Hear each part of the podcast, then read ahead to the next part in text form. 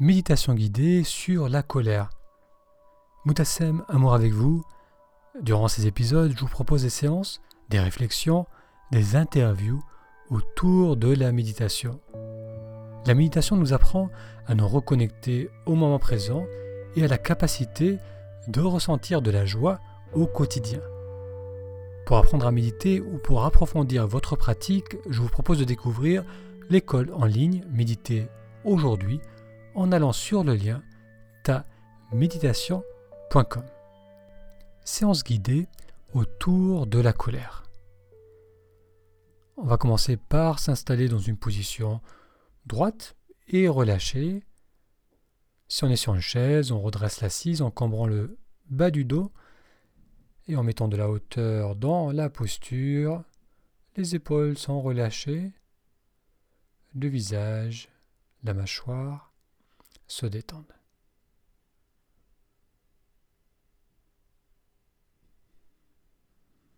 On porte notre attention sur le mouvement d'expansion à l'inspire, suivi du mouvement de relâchement à l'expiration. Le sentiment de ne pas avoir été respecté ou d'avoir été trahi une personne peut créer de la colère et du ressentiment. Ces émotions nous brûlent de l'intérieur et nous empêchent d'être présents. La colère peut accaparer notre attention et se nourrir de notre dialogue intérieur. Je vous propose que l'on fasse ensemble un exercice pour ne pas rester bloqué dans ce sentiment de colère. On va commencer par calmer l'esprit en focalisant notre attention sur la respiration, en continuant à ressentir les mouvements d'expansion à l'inspire, puis les mouvements de relâchement à l'expiration. On peut ressentir cette expansion au niveau du ventre, ou bien au niveau de la poitrine,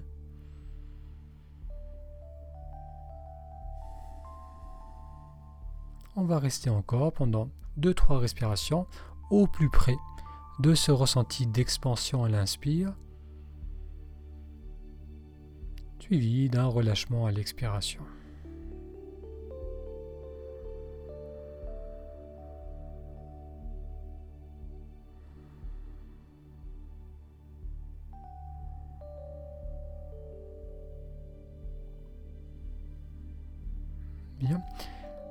Vous allez maintenant amener votre attention sur une personne qui vous a agacé, qui vous a contrarié. Vous pouvez penser à la situation, au dialogue que vous avez eu avec cette personne et qui a créé cette colère en vous ressentez en vous la colère et le mal que vous pouvez souhaiter à cette personne.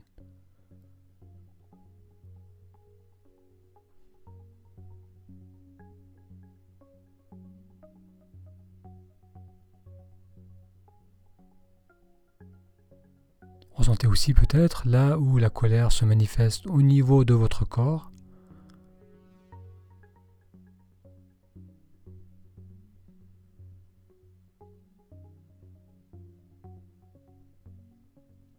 On va maintenant réfléchir aux mille causes qui ont pu pousser cette personne à agir de la sorte avec vous.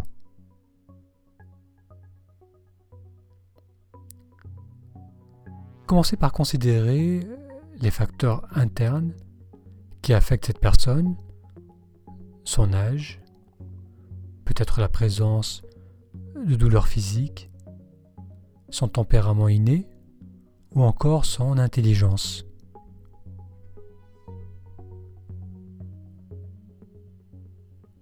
Considérez aussi son quotidien, sa situation sociale, peut-être ses difficultés financières, ses responsabilités, son stress.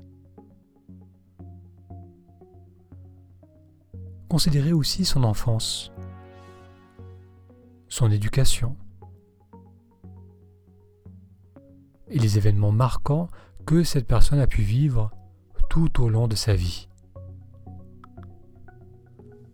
Considérez son mode de réflexion, sa personnalité, ses valeurs, ses peurs, ses zones sensibles, ses espoirs et ses rêves.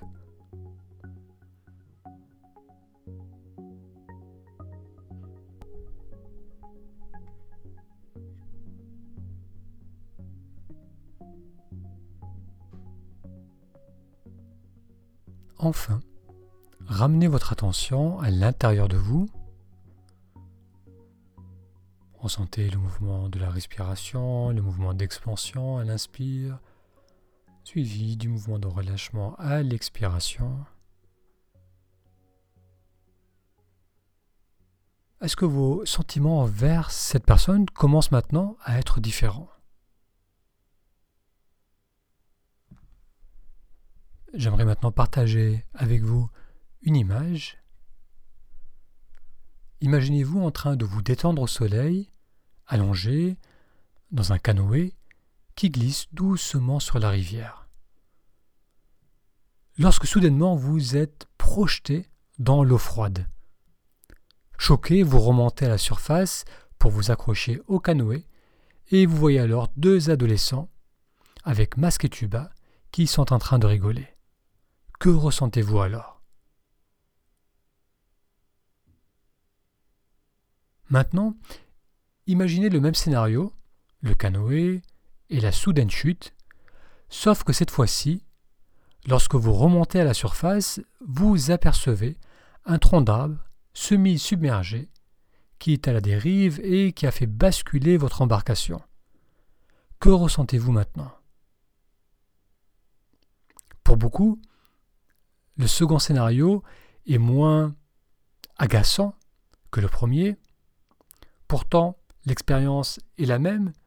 On tombe dans de l'eau froide, mais dans le second scénario, celui où le canoë heurte un tronc d'arbre, il n'y a pas de colère, il n'y a pas de persistance de la colère suite à la chute. Le tronc d'arbre, bien entendu, n'a pas fait exprès de nous faire chavirer. Ce n'est pas personnel, eh bien, même lorsqu'une autre personne nous fait du mal, ce n'est pas personnel. Leur comportement est le résultat de leur histoire personnelle. Cela ne veut pas dire qu'il ne faut pas adresser l'agression, mais cela ne sert à rien de la prendre personnellement et d'en souffrir inutilement. L'exercice qu'on vient de faire les mille raisons et de nous aider à réaliser que les comportements qui nous blessent n'ont généralement rien de personnel. La personne qui agit de la sorte ne le fait pas contre nous, mais parce qu'elle est qui elle est et qu'elle a eu le parcours de vie qu'elle a eu. Lorsque nous ressentons de la colère, c'est que notre ego a été blessé. Lorsqu'on réalise que l'affront nous a été fait est le résultat de la faiblesse de l'autre plutôt que de la nôtre, on peut se détendre. La colère peut alors se dissiper et laisser place à de la compassion. On peut mieux comprendre celui ou celle qui nous a fait du tort, ne pas se laisser submerger par nos émotions et agir avec plus de lucidité. Notre action ne sera plus le fruit de la confusion et de la colère, mais plutôt celui d'une perspective plus équilibrée et plus mature de la vie.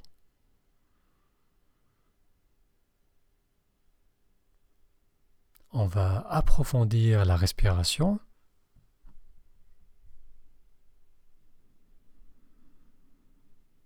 Encore une fois, une belle inspiration.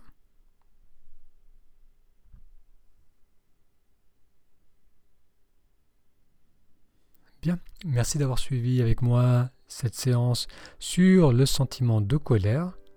Pour recevoir les prochaines publications, pensez à vous abonner et vos commentaires et vos encouragements sont toujours appréciés. Et si vous souhaitez aller plus loin dans la pratique de la méditation, je vous invite à découvrir l'école Méditer aujourd'hui en allant sur le lien taméditation.com, un lien facile à retenir, taméditation tout attaché.com, ça vous permettra d'avoir accès à un extrait gratuit, un exercice qui vous aidera à plonger facilement dans l'expérience du moment présent. Plus de 13 000 personnes l'ont déjà suivi, comme Celos qui note Cet exercice m'aide à rester concentré sur ma respiration et ne pas être envahi par mes pensées, ou du moins moins envahi. Je suis plutôt satisfaite pour un début. Rendez-vous sur ta méditation.com.